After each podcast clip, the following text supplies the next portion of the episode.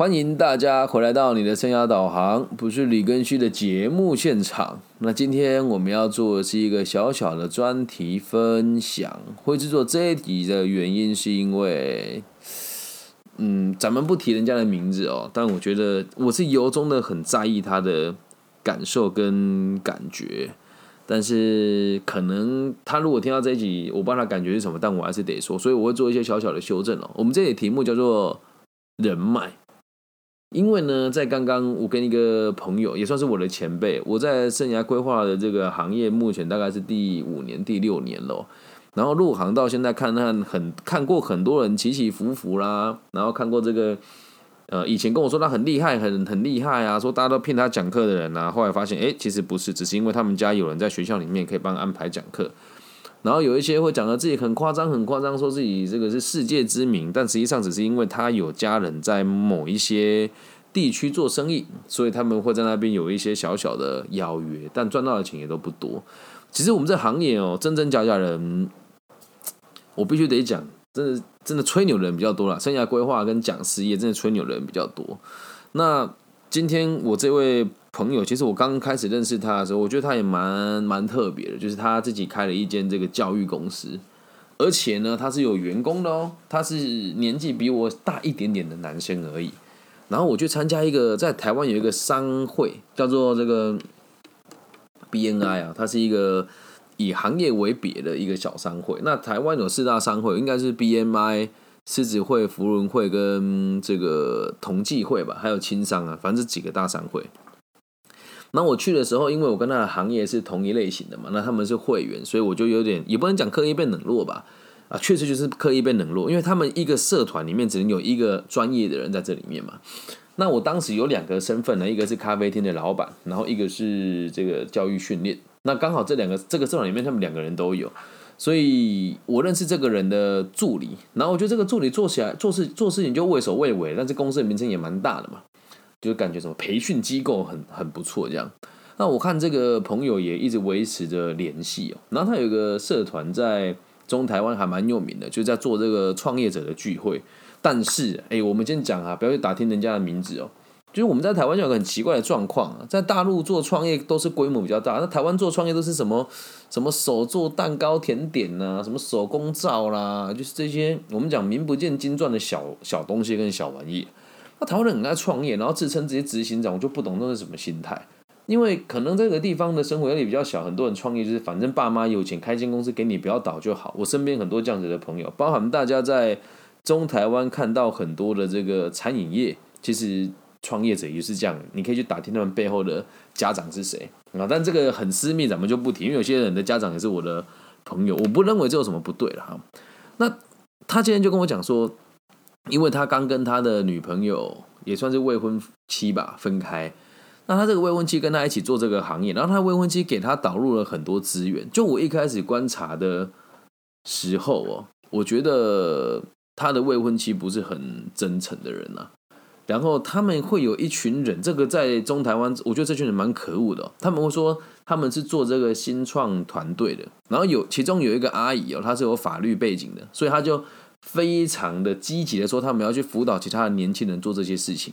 然后其实呢，就是收了钱帮他们辅导，反正也没赚钱，然后再帮我弄个专利，然后再弄个会计师的银灯，反正也可以赚很多钱啊。这也是我的专业，但我从来不做这种事情嘛。可是就会有自然而然会一群人就跟着他们。然后这里面还有一些人比较擅长跟这个官方的部门拿资源哦，所以他们就一群人玩在一起。那我入这个行业其实比他们还要晚，但是现在的状况是我们。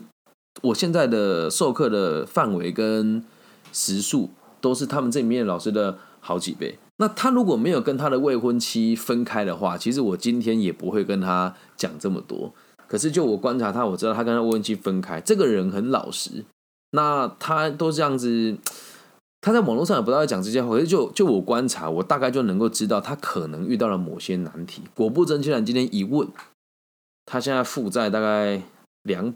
一百五到两百，我那时候你借那么多钱干嘛？他说因为我未婚妻跟我分开了，他跟我拿钱。我说为什么？他说因为我我之前跟我未婚妻最借钱，我怎么借也不会那么多，我就没有继续问了。因为我心知肚明，他开了公司之后的公司的某一些事情是在未婚妻建议他这么做，而他的未婚妻年纪其实比他大，那在台湾创业圈跟讲师圈呢，我我跟大家讲，拜托，真的，李根希就在这个地方用本名跟大家授课。你要去上那个什么培训啊，什么组织架构啊，你就先看之前敢不敢用本名去跟别人互动，再加上看看他们的名字在网络上别人是怎么讲述的，或者是他们买广告买出来的，要有判断能力嘛。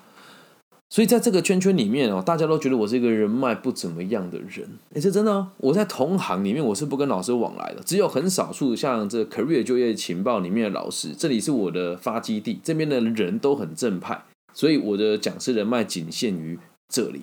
还有最近有几个认同我想法的心理师，比如说像蔡仲廷啊，然后这个湖尾科大的这个居密啦，然后还有这个简之玉老师啊等等的。那心理界其实有很多人也很不喜欢我了，但也有很多他们在一边成长，现在还在念研究所的孩子，接触完我之后，他们也会抱着狐疑的心态回去看他们的组织。反正 anyway，就是我在业界里面的人缘真的不算太好，认识我的人都知道。所以你们要是听到同行说我很差劲，不要太意外。对，但是只要听过我的客人，通常都不会给负评。那言归正传了，他在这个这个。我们讲见这个男主角，这个这个哥哥啊，他在这个业界时间比我长，人脉也比我广。你跟他讲任何老师，他能他都能够讲哦，那个谁谁谁他知道。但你跟我问老师的事情，我是一定不知道的。很多人跟我讲说，更新能不能请你推荐老师给我？我说生涯规划、个体心理学、履历自传、面试技巧，还有基础的理财跟这个性别平等，你叫我推荐老师，我一定只推荐我自己啊，我怎么可能推荐别人？我认为我是最棒。那如果对方跟我补充说啊，我需要有心理师执照了，这时候我就要推荐我认为符合这个需求的人。那如果你没有任何的限制，我一定觉得自己是最最好的啊。那你说这个跟人脉有没有关系哦？要要先讲哦。我们在这我在这个业界五年了，其他业界怎么样我不知道啊。呃，有的人就会觉得反我在很多行业都有投资都有驻足，但我必须得讲，在每个行业逻辑都差不多。我很少认识同行，也不大跟同行往来。因为我跟他们有竞争关系，那不是说不跟他们合作，而是物以类聚啊。那为什么要真的讲这个讲讲？为什么今天跟着聊完要讲这一集哦？因为在交谈到最后，他丢出了一个让我觉得我很匪夷所思的回答。他说：“你跟欣怡讲的都很简单啊，但是我的人脉就只能让我接这样子的案件，因为他还有在做一些其他的这个网络行销的服务啊。”然后我就说人脉，你你怎么会觉得人脉会决定你的收入呢？我就这么问他，说你怎么会觉得人脉会决定你的收入呢？嗨，徐凯一直找不到你，对，你怎么会相信你的人脉会决定你的收入？他说对啊，我人脉就是这个样子啊。于是我就在问他一个问题哦，我说你接着你说你的案件很差是什么原因？他说因为我的人脉都会找，都会介绍我很烂的案件。然后这些很烂的案件就让我做的不怎么样，虽然他可以翻倍，但他们不会感谢我。我听到这句话，我觉得哇，好像看到年轻的我自己啊，因为我辅导了那么多企业成功啊，有一些真的也是他也不会感激你，就像我们我之前投资的那一间意大利面餐厅嘛，一中街对面，好就一个字的那一个，然后后来为了摆脱我又新创了一间新的公司，就他们，他们有感谢过我吗？没有，但我在意吗？我也不在意啊。也确实是那个时候的我的水平就活该我被利用，因为我没有社会历练，我只只有一颗真诚的心。然后我就想说，那你有没有想要改变、改善你的人脉关系？他跟我讲说，这东西哪有这么的简单？然后我就在引导他，我就说，那你有没有想想想过一件事啊？你现在最好的作品是什么？他说不出来。他说：“哦，都做得很好。”我说：“你能不能具体说出来？比如说，你问我我行销做的怎么样？”我说：“我不是很了解，但我觉得我做的还可以。我的 IG 流量目前粉丝五千人，然后一个影片的观看人次大概是三千到五千。我的 Pocket 在网易云一集的平均播放是十万，然后在台湾累积大概二十五万左右。”那现在我做的这个自媒体的流量也越来越扎实，然后我的协会目前的这个粉丝专业人数只有六百人，但是我们在中部的大专院校还有这些单还有相关单位里面的知名度算还不错，我可以很具体的讲出我的成绩在哪边，但是他没有办法讲出他具体的成绩，他只是跟我讲说他做的很好，然后一我我就觉得说好像也谈不下去了，因为想要协助他，我就说那你能不能做一些简单的。事情来让人家知道你的东西有多棒，有多么的吸引别人。然后他就想了很久，我说你要先知道一件事哦，表面上看起来你的朋友比我还要多很多，这是实话。他说他不会社交，但是认识我的人都知道我才是不会社交的，我根本连鸟都不想鸟别人。但不是我冷淡，是因为没有合作的目标就不必要走在一起嘛。所以我就告诉他一件事，就是最后我们下个定论。我说我觉得我们就是闲聊，也不要有压力哦。或许你可以试着从我的来操刀我的 YouTube 或者是 Podcast 或者是 IG 的平台。然后如果做这件事情都是免费的，这是实话，大家找我聊天都是免费的，而且咨询都非常专业，都会给你具体的建议哦。那我就说，你如果来帮我操盘了之后，导流到你要到的这要要的这个网站，我咨询，如果一个人我们开价一千块，我们五五对分，哎，这样我他占我很多便宜吧？哎，我先讲啊，如果你任何人想做这件事跟我合作，我都是愿意，因为我做这个本来就是免费的。那如果经过你的操作，人家愿意付费的话，我分你一半也很正常啊，对吧？所以现在他回去会不会做这件事情，我不确定，我也不敢说他一定会信任我。但是你要知道一件事，最后我就跟他讲啊，我们聊完这句话，你就要先去知道，到底你的朋友那一群朋友跟我谁才是算你真正的人脉，懂吗？然后我就做了这一集要给大家听哦，让大家理解人脉是什么东西。网络上很多有的没的说什么啊，人脉管理术啊，什么个人魅力的，没有。先定义一下，人脉是你认识谁，还是谁认识你重要？当然是谁认识你重要嘛。啊，为什么人家要认识你？你要想第二个问题啊，因为你有利用的价值，人家才会认识你嘛。那有人说，哎，老师，为什么有一些女生在网络上知名度很高？因为她胸部很大。为什么中有到利用的价值吗？绝对有。孤单寂寞的男性，晚上看这些图片他会很开心，就这么简单啊。然后再来，有没有合作的可能性？如果你跟别人没有合作的可能性，你怎么可能会有知名度？所以我秉持这些原则啊，就像我自己跟每个人互动的时候，都会去看我跟他未来有没有合作的可能性。而合作并不是说什么做事业还是赚很多钱，没有没有没那么复杂哦。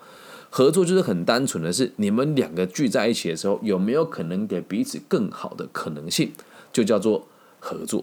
那我们前面这边讲的比较硬一点，接下来第四个原则哦，让大家思考一下，比较软性哦。你跟他相处起来开心吗？不要勉强自己跟你看起来觉得不舒服的人相处啦，真的啦，没那个必要。相处起来开不开心才是重点嘛。再来第五点哦。要相信自己的直觉。你觉得某个人不对的时候，你就你你就一定要相信这个人是不对的。为什么？直觉骗不了人。你说啊，你这么主观会失去很多跟别人互动的机会，你就宁愿让你的主观来判断来做选择，否则心有狐疑跟别人相处，这个人脉跟这个朋友都不长久。然后在第七呃第六个原则哦，不要高攀，也不要想要走捷径。你是什么样子人，就交什么样子的朋友。我为什么拖到现在才去念 EMBA？其实，在六七年前，很多人叫我去念，我怎么不念的原因是因为那时候的以那时候的资产，我要念 EMBA 对我来讲我会痛。全部念完要大概四十万到六十万左右，而你现在要我拿这四十万六十万，我觉得没有什么。所以我的同学和我的关系也比较平等一点。那就就举刚刚那另外刚刚跟我聊天那个朋友，他也在两年前从 EMBA 毕业，但是。Unfortunately，就是非常遗憾的是，他在当时念的时候的经济状况没有很好，在他现在经济状况也不是很棒，所以他在 EMBA 人脉根本就用不到，理解吗？所以不要高攀，也不要想走捷径，脚踏实地的跟实力跟你的实力相当的人相处，或是比你好一点点的人，不要去找那个比你强很多的，你要奢望他分享什么给你，不要跟我开玩笑，别傻了。换一句难讲一句难听一点的，不要当那种资源乞丐啊。在我们这个台中市青年咨询委员会里面，就有这么一号人物啊，性别我们不讲，他总是很喜欢跟别人讲，他跟我非常要好，那我总是非常乐意的分享我的资源给他，然后他总是喜欢拿我分享给他的资源，然后去外面吹牛，然后最后最有趣的事情是，他没有付钱给我，但他付了大把的钞票给台北一群培训中心的年轻朋友，懂吗？为什么要讲这个故事？想走捷径嘛？那想走捷径的人都会以这个比较势利的方式来交朋友。那但是你会讲，老师，你前面不是有讲要互相利用，这不就是势利吗？来，不是哦，互相利用是你跟他在平等的关系，我们一起追求一个更好的目标。你的朋友是交来跟你一起成长的，而不是交朋友让他高高在上，然后践踏你，然后一边拉拔你，没有意义啊，懂吗？所以像我们刚刚咨询的那一位朋友，我说大我两岁的那个讲师哦，就是这种心态啊。年轻的时候他看不起我，啊，对，但是很不好意思，前辈我超越你了，但我我不是要笑你，还是要磕着你，是我要让你知道，我真的有那个心想跟你合作。那我做这一集，我也没有讲出你的名字，但我要让你明白一件事情，就是其他人不敢讲的话，我讲；其他人不敢做的事情，我做。而且和我合作真的很轻松，我看了很心疼啊。到大我两岁，然后婚姻的关系，然后还要负担家里，还要让其他的同辈这样子看他。那当然在后面我也不会跟别人讲我认识他，因为这样他也很没面子，所以我也没有讲出他的名字哦。然后最后一件事情，这也是最重要，人脉哦，这是泰哥哥讲的。你不用选择最好的，最好的会选择你。这句话不是仅用于人脉这个范围，在任何范围都一样。很多时候我们都觉得人生是有选择的，其实不然呐。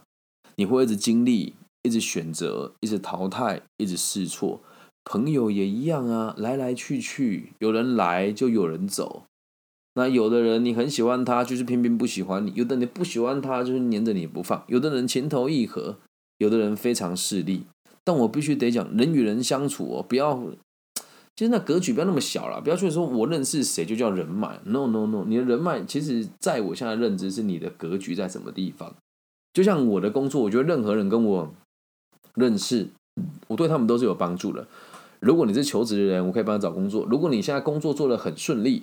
啊，我跟你聊一聊，或许可以找出更多不同的可能性。如果是企业主，你要找员工啊；如果你是这个单亲爸爸、单亲妈妈，你想解决问题，我可以协助你。因为我的目的是让社会安定，而我认为我的言论某种程度上也可以帮帮助这个社会更稳定下来。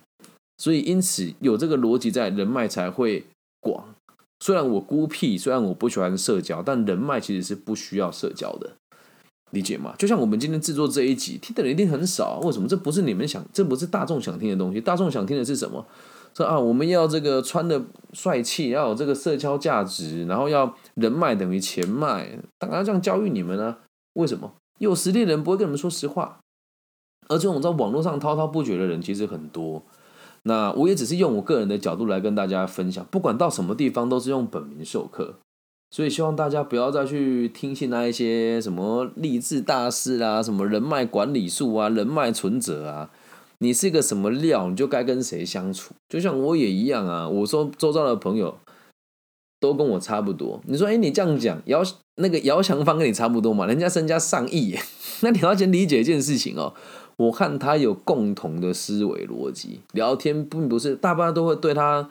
这个吹捧嘛，他说这个姚大哥啊，或者是他年少有成啊。我看他合作的时候是问他公司缺不缺人，然后有没有需要我协助的地方，还有我们之前说而且合合开在日本的这个广告公司，还有没有可能性？而做这件事情，我从来都没有跟他要过钱，但他身边很多人跟他相处的时候是为了跟他要钱的，我没有，我只觉得我可以跟他一起解决一些问题而已，懂吗？所以有的人会讲哇，我很会，我我这个人社交能力很强，我人脉很广。没有，是因为我觉得我的这个意念比较善良，和人家相处的时候总是不谈钱，先谈感觉，再谈结果。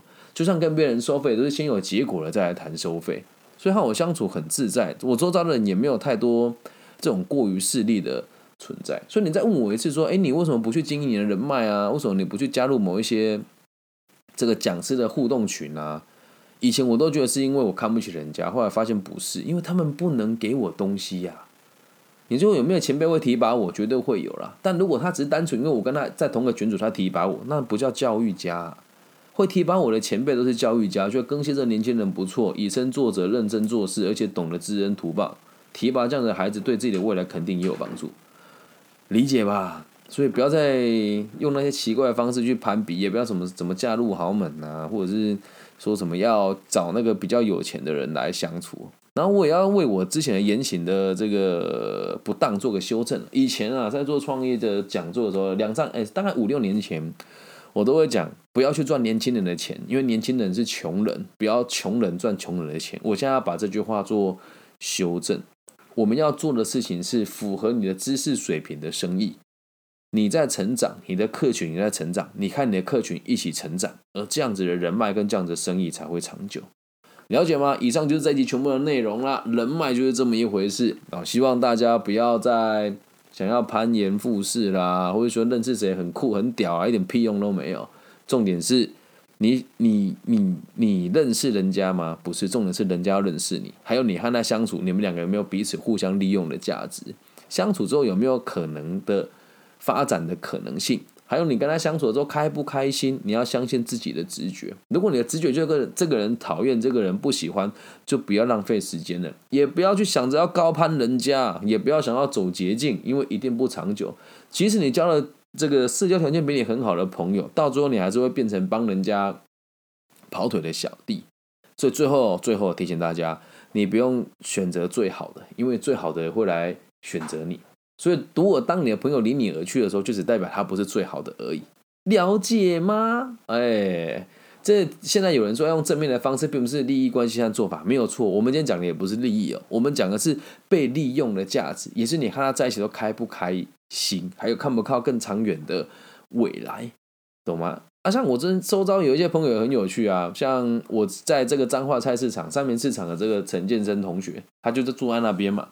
那所以我们两个从小玩到大，那现在聊天的时候也都聊得很开心。虽然我们没有未来能够共构一起什么生意的可能性，但相处起来开心。而且就是他聊他的生活，我觉得我学到很多；我聊我的生活，他觉得他学到很多。那这也是一种互相利用的价值啊，了解吧？所以不要误会啊！如果没有从头听完，会觉得哎呀，这个人好现实哦。但是话说回来，社会那有不现实的，对吧？好了，以上就这里全部的内容喽。最后，我想问大家。我是你们的朋友吗？是吧？所以我人脉够广吧？全世界各个角落都能听我的节目。对，那这也算是创造我自己被利用的价值吗？我觉得算吧，因为我的节目，我觉得不能讲百分之百都好，但应该有七八成是很值得大家参考的地方。那如果你觉得我是你的朋友，那这个人脉就建立起来了嘛？然后我我们可以做一个实验哦，就是。如果你想要找什么领域的朋友，你可以在留言区跟我讲，然后呢，我就会在我的节目问有没有这个资源的人，那我们试着来连接自己的人脉看看，这样子人脉脉络网其实是蛮惊人的啦，我个人是这么认为的啊。谢谢大家的喜欢，也谢谢大家的收听哦。因为我现在是同时直播，然后有些朋友有回复给我，觉得蛮开。哎，罗任祥，太久没看到你了，这个早安有喜的招牌是你做的，对不对？所以各位朋友，如果你要做这个设计，可以找这个罗任祥同学，等下请他给一张名片给大家。他设计真的做的还不错。我是那天在员工关怀用上你的节目内容，谢谢谢谢。员工关怀是用我的节目，绝对是有用的啊，绝对是有用的。对，想见我，有机会了，有机会了，又用直接内化，太棒了，这就是我的目的哦。呃，我我本来今天想要再做一集，但太晚了，我想要再做一集是那个。Netflix 上面的一个电影叫做这个瑜伽士，叫什么名字呢？就是在讲瑜伽诈欺。我就是一直在练习，我一直觉得我可以把我东西做得更好，因为我的教育目前是以个体心理学为主，没有错。但我好像没有办法成为大家心目中的指标型的人物。对，嗨，好久不见。但我想要成为指标型人物，并不是我觉得我希望被大家记住，而是希望这个东西可以被推广出去，对，然后可以让更多人听见跟看见，然后用正向的方式去跟别人相处。那这也是人脉的一种拓展了。你们愿意听我的节目，这就是我们就是彼此的朋友，那我们就是彼此的人脉。